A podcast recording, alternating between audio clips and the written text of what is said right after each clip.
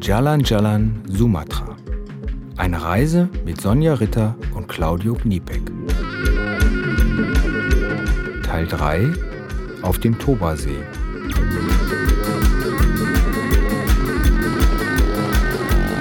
So, weiter geht's auf dem Trans-Sumatra Highway. Frage mich gerade, wie lange das dauert, bis wir aus der Stadt raus sind. Also jetzt stecken wir noch mittendrin. Jetzt kommt eine Kreuzung. Hoi, hoi, hoi, was für ein Gewusel. Oh, hier ist so ein stinkender LKW. Boah. Uh. Ah, vor mir ist ein Mann mit einem kleinen Mädel, was er gerade wahrscheinlich vom Kindergarten abgeholt hat.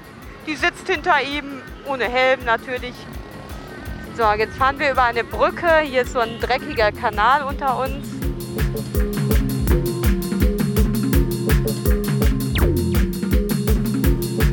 Das sind die Motorräder, mit denen wir unterwegs sind. Zwei Halbautomatikmaschinen, wie sie zu Millionen in Südostasien unterwegs sind. Die sehen so ein bisschen aus wie Roller, ähm, haben meistens einen 110 bis 125 Kubik Motor, sind aber vom Aufbau her eher ein Motorrad, weil sie haben große Reifen, ähm, vorne einen Motor mit Kettenantrieb und der Tank ist unterm Sitz. Sonjas Modell ist eine Honda Revo 110. Ist eigentlich noch relativ gut in Schuss. Und so klingt sie.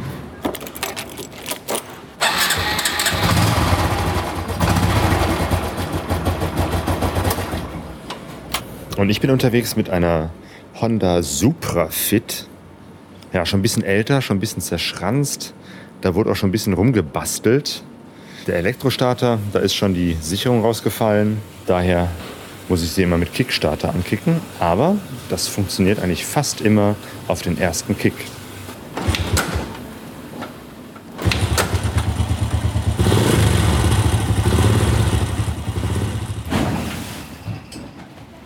Ja, wir sind jetzt hier am Lake Toba oder wir sind eigentlich auch schon auf dem Toba-See, ähm, allerdings noch im Hafen, sind auf so einem wunderschön bemalten Holzboot. Ah, oh, Mann. Ja, die letzten ja. Kilometer waren jetzt wunderschön. Wir sind irgendwann mal abgebogen vom äh, Trans-Sumatra Highway und dann ging es eben halt ja, rauf in die Berge. Es wurde ja. immer ländlicher, zum Glück auch der Verkehr immer lockerer, obwohl immer noch gefährlich, aber zumindest mhm. nicht mehr ganz so schlimm. Und es wird plötzlich kühler. Ne? Umso ja. höher wir uns schraubten, umso kühler wurde es. Schöne Kurvenstrecken. Ähm Auf einmal waren wir wirklich in Urwald, riesige Bäume und äh, zwischen den Bäumen hang so der Nebel und irgendwann tauchten auch so ein paar Affen auf, jetzt auf den letzten Metern.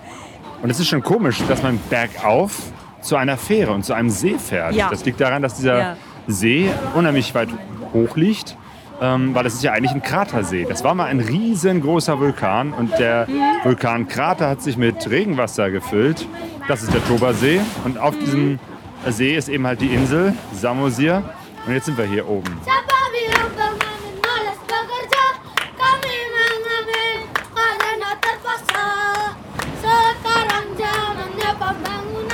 Bevor es losgeht, singen zwei Kinder hier noch ein Batak-Lied und dann äh, legen wir ab.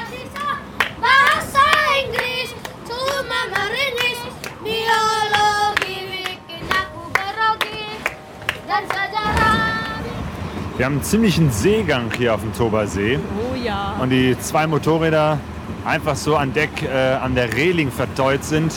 Wir werden auch ein bisschen nass gespritzt. Ja, wie ist das? Ist dir ein bisschen schlecht vom Seegang? Nee, soweit kann ich das gut vertragen.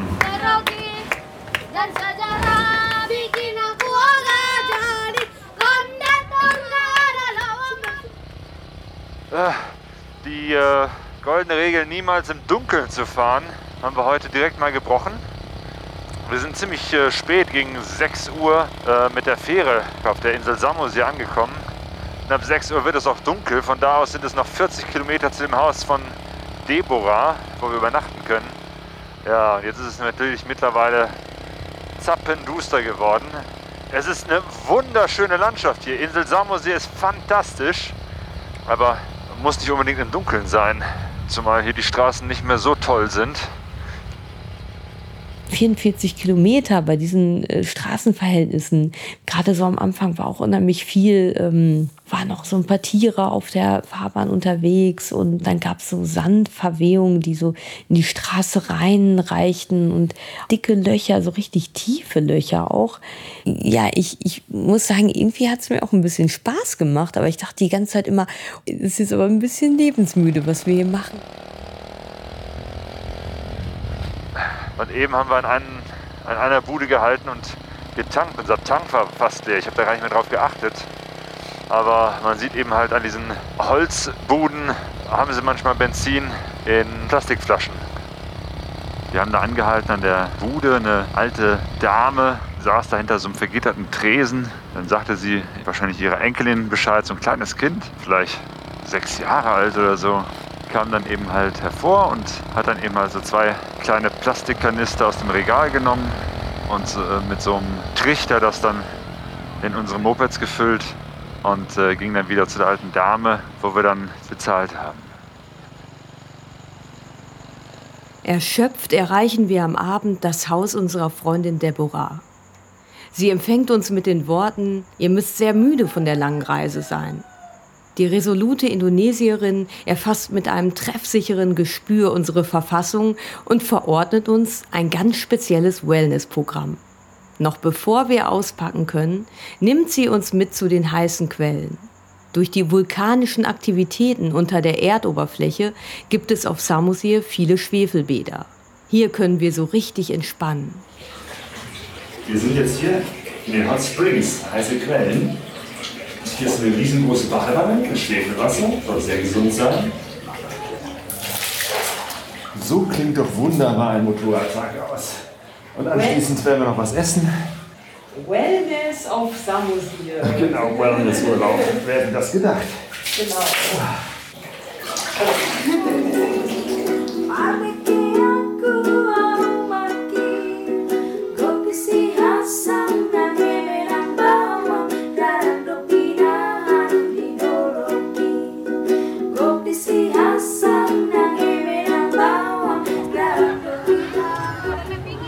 Ja, es ist hier wirklich ein sehr, sehr buntes und wildes äh, Markttreiben. Also in unseren Augen sehr anarchisch.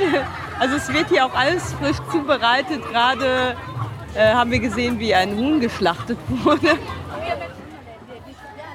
Deborah nimmt uns mit auf eine Einkaufstour über den Wochenmarkt auf Samosir. We are now in Onan Baru, so we have once a week market day. Dieser Ort heißt Onan Baru. Einmal pro Woche ist hier Markttag. Dann kommen die Bauern aus den Dörfern und verkaufen ihre Produkte. So many women actually handling the economic family like Es sind hauptsächlich Frauen, die durch den Handel ihre Familien finanzieren. Strukturell aber haben die Männer das Sagen. Das ist ungerecht für uns Batak-Frauen. Wir müssen noch für unsere Rechte kämpfen. Ich meine Kampf im positiven Sinne. fight. I mean fight in positive way, yeah.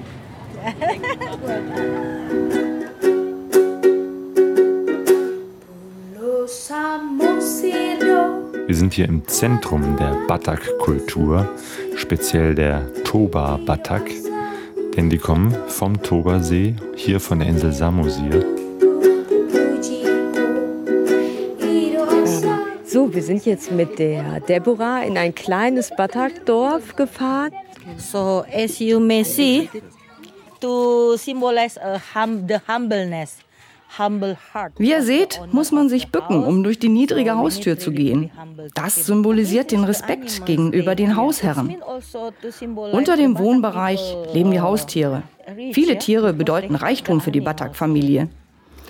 Die Familienmitglieder haben keine eigenen Zimmer. Sie wohnen alle gemeinsam in einem großen Raum. Auch wenn sie viele Kinder haben, bleiben alle immer zusammen. Yeah, this is actually the old style of the cemetery of the Batak people. So Hinter dem Haus sind traditionell die Gräber der Vorfahren, damit auch die be verstorbenen Familienangehörigen in der. Nähe sind. Wenn jemand in der Familie stirbt, gibt es eine Beerdigungszeremonie. Die dauert drei Tage oder eine ganze Woche lang. Da wird dann viel geredet und getanzt.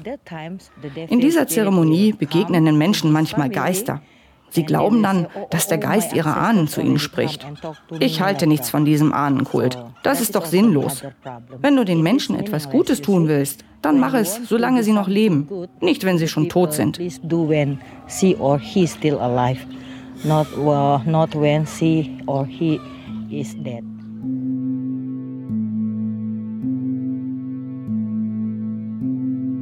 Wir haben gestern Abend jemanden kennengelernt, den David Manata und äh, sein Kollege Passabat.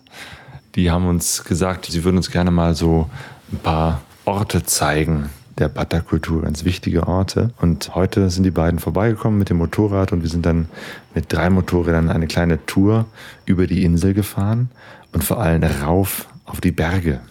Und ähm, ja, das fing auch so relativ harmlos an. Wenn man von den größeren Straßen abbiegt, dann ist man eigentlich fast so unmittelbar direkt im Offroad-Fahren. Also äh, ja, unbefestigter Boden, manchmal auch so ein bisschen was Sandiges. Ich meine, abgesehen davon, von diesem Nervenkitzel, der dabei war, äh, sind wir durch eine grandiose Landschaft gefahren. Also das waren so Wege, die schlängelten sich halt hoch und dann wieder runter und links davon halt auch teilweise so der Abgrund. Ja, und dann ähm, hat der David dann gesagt, ja, wir können ja jetzt mal zu meinem Dorf fahren, zu dem Dorf, in dem meine Großeltern wohnen. Und das ging dann so einen ganz, ganz steilen, unbefestigten Weg runter zu einem Dorf, was dann direkt am Tobasee lag. Und dann waren wir unten, so eine Häuseransammlung, weiß ich nicht, zehn Familien oder so leben da, in ganz einfachen Holzhäusern. Und da lebt eben halt auch Davids Großvater und Großmutter. Thank you. Und dann haben sie uns zum Essen eingeladen. Ja. Dann haben die tatsächlich noch schnell was eingekauft, was äh, zusammen in den Topf getan. Und mhm. dann haben wir da in diesem Dorf am Ende der Welt mit dieser kleinen Familie noch zu Mittag gegessen.